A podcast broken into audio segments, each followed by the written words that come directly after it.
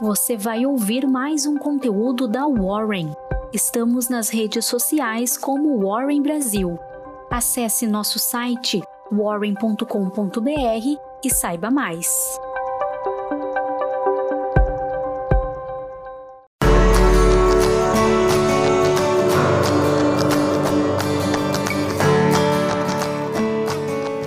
Olá! Casar é cringe?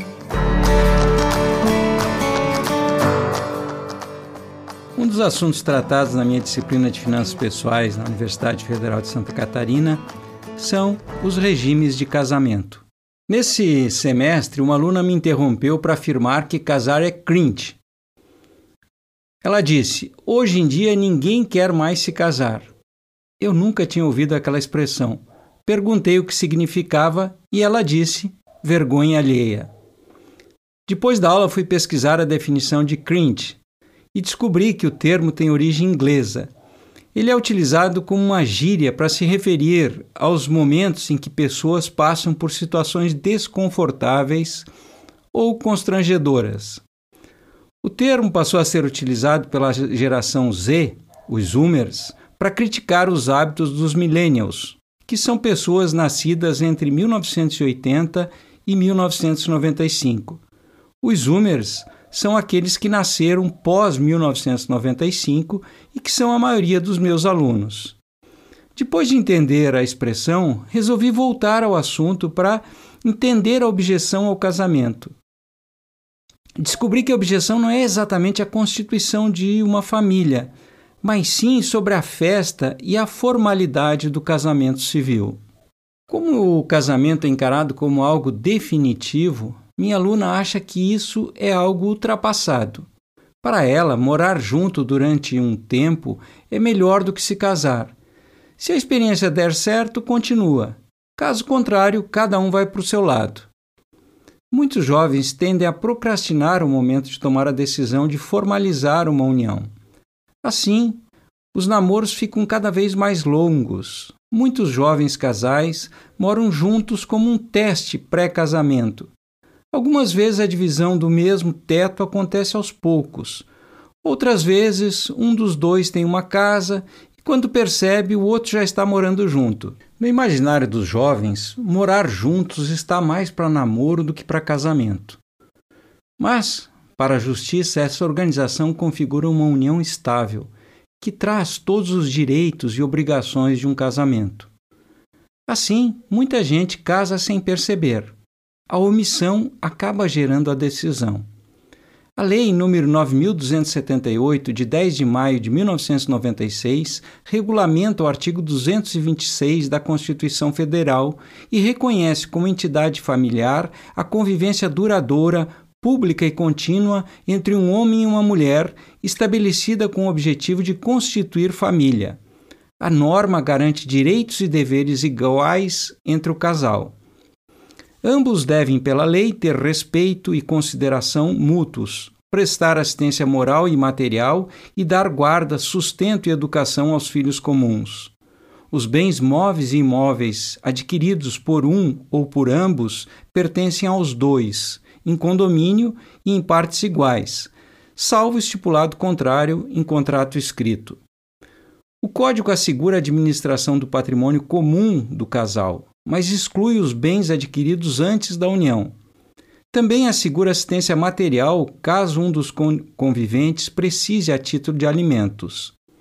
Em caso de morte de um dos dois, o sobrevivente tem direito real de habitação, enquanto viver ou não constituir nova união ou casamento.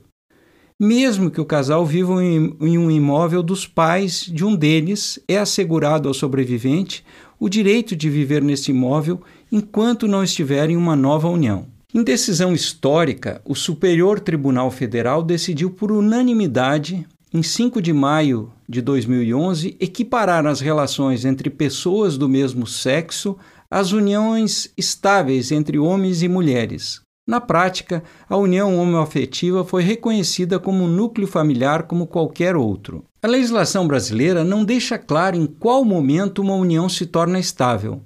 Dessa forma, é bastante difícil definir com clareza em que momento um casal passa, na prática, a estar legalmente em união estável. Porém, é certo que o regime de bens adotado é o de separação parcial de bens. Então, se uma pessoa quer apenas namorar, passar alguns dias na casa do outro e não quer compartilhar seus bens e suas obrigações, é preciso formalizar essa decisão. Para isso surgiu no Brasil o contrato de namoro. Neste contrato, o casal, através de uma escritura pública, oficializa que o relacionamento entre eles não tem o objetivo de constituir família e tampouco dividir bens. Minha aluna considera que isso é cringe. E eu concordo com ela. Realmente tudo isso é muito chato.